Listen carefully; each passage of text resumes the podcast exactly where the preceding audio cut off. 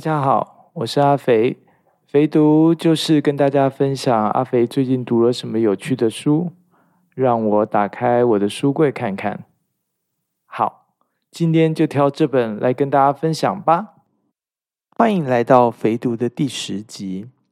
今天要跟大家介绍的书是第一本《你不伸手，他会在这里躺多久》，以及第二本《无业游民》。第一本的作者是李嘉婷，第二本的作者是德国人 Richard Brooks，译者是叶怡欣。第一本书我手上的版本是二零一九年由台北宝瓶文化出版的第五刷，而第二本《无业游民》则是二零一九年十一月台北联经文化出版的。是的，你没有听错，这次要讲的是两本书。而且都是跟游民有关，因为很巧，之前刚好看完两本相关的书籍。而有趣的是，两本书是由完全不同的角度跟环境来写的。所以我觉得，如果拿来对照着读，除了有趣以外，更有不同的启发。这一集是两本书合读的上集。游民是个很大，但是也很有争议的议题。先从名称说起，台湾很多人会觉得需要证明为皆有，或是比较中性的无家者，应该是从英文的 homeless 来的。我还是习惯用游民。皆有这个名字对我来说太政治正确，而无家者又不像中文。其实，对于改用政治正确的名称，是否就能改变人们对于某些特定族群的歧视跟偏见，我是很怀疑的。君不见，在台湾社会，原住民这个称呼也改了几十年。虽然口头上的偏见变少了，但是原住民的政治、社会、经济地位，相对于其他族群，却也还是弱势跟饱受歧视。要改变对于弱势族群的偏见与歧视，更需要的是教育以及各项制度方面的改善。而我自己不太觉得“游民”这两个字有太大的歧视意味，除了有些游民其实是不想待在一个受各种死板规条规范的环境，而选择在不同的地方游走居住，因此这个“游民”的“游”字可以带点自由的“游”的意味以外。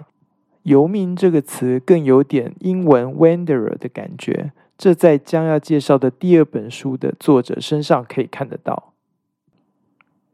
不管什么政治体制，游民的存在似乎是每个社会很自然都会有的现象。通常集权政体会否认国内有游民的存在。或是宣称自己的国家已经没有穷人，所以不可能有人必须露宿街头，甚至脱离了官方体制而成为游民。而这种游离在官方体制以外的群体，对于集权政体来说是个不稳定因素，也象征了政体对于社会并无法全面控制，因此要极力避免承认。但是这次要介绍的两本书里头。有一本正是间接了戳破了这种官方宣传，因为即便在东德那样严密的民众彼此互相监视的体制之下，游民群体还是存在的。说回这次要介绍的两本书，第一本书是一位台湾的年轻社工写的，记录了从社工角度出发对于游民群体生活的观察。以及协助游民几年下来的苦与乐。另一本书则是一位德国游民的现身说法，基本上是他的自传，讲述他如何在一个破碎的家庭长大，之后被送进育幼院，然后因为不堪育幼院的待遇而开始流落街头，变成游民，吸毒，再成功戒毒，后来由于偶然的机会去了网咖。发现了网络这个工具之后，变成提供游民群体各种食宿资讯的网络名人，最后脱离游民生活的传奇故事。这就是我刚刚说的互相比照的作用。一个角度是从社工的经验相对于游民本身的体验，另外一个角度是台湾跟德国两地对于游民政策跟态度的差别。当然，德国游民的经验不见得完全可以跟台湾的游民相同，而台湾社工刻画的情况也不一定是德国的制度。不过两相对照，或许我们也可以看出一些端倪。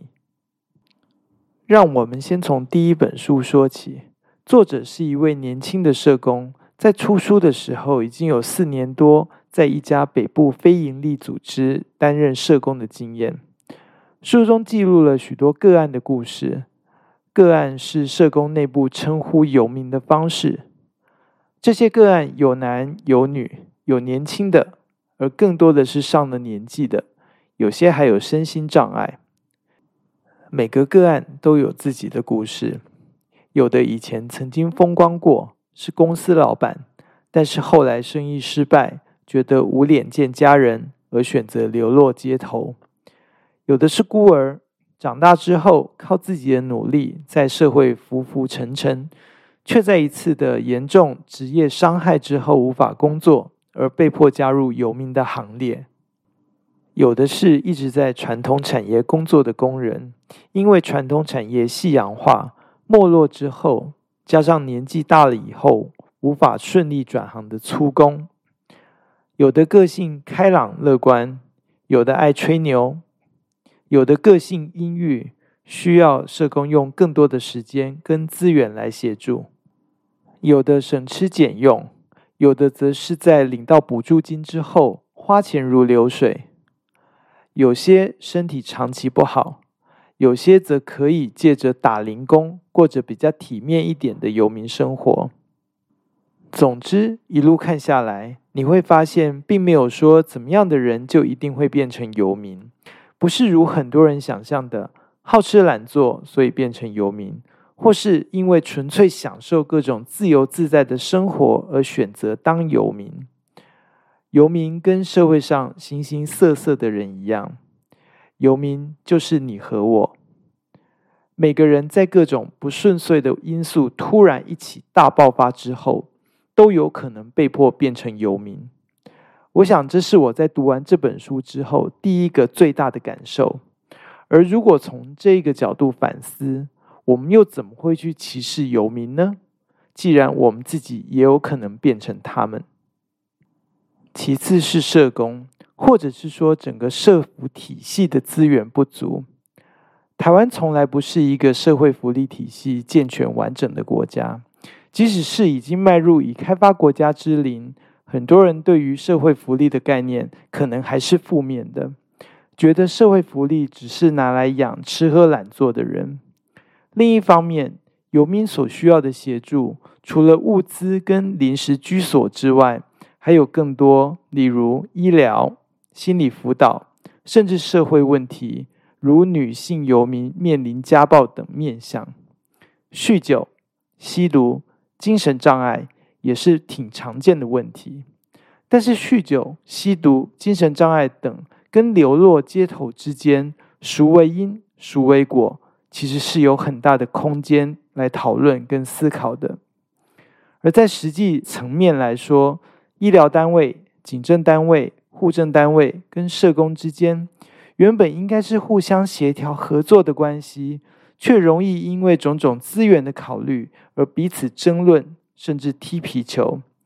看到这种现象，有的时候真的会感叹：相关人等都是好人，但是本位主义却是人之常情。所以，更关键的是，我们想要跟需要怎样的社服体系，包括游民在内，而把所有的相关单位都拉进来一起讨论这个。才是正本清源的方式。其实看完之后，也会有一种感觉，就是当社工的真的是有佛心的超人。首先，薪水不高，做了十几年，可能薪水还是三万多，其实并不多。而工作性质却又几乎是二十四小时，跟便利商店一样。因为如果个案有任何情况，哪怕是虚报。社工也需要随时回应，毕竟会担心真的发生事情。然后日常工作看尽个案的生老病死，整体看来，真的不是一个想要飞黄腾达、发大财的年轻人会想要投身的行业。绝大部分的社工都是相关科系毕业之后，考取社工执照，怀着一片热忱，想要帮助人的年轻人。但是，也有许多人在经历了几年的挫折之后，离开了社工生涯，而另寻跑道。挫折来自于资源不足、心力交瘁等等，而坚持下去的社工，可能还是面对家人或是另外一半的不谅解，工时长。收入不高，压力大，还有很多人对于游民的偏见，甚至有时候跟男朋友约会约到一半，还要出去协助个案，结果就是台湾的社工人手长期不足。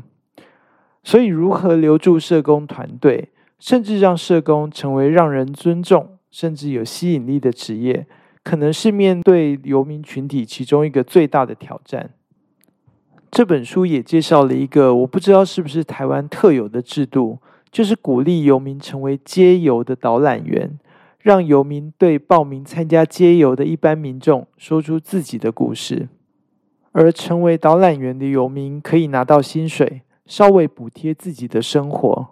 而另一个也是很重要的功能是让一般民众也能听到每个游民的故事。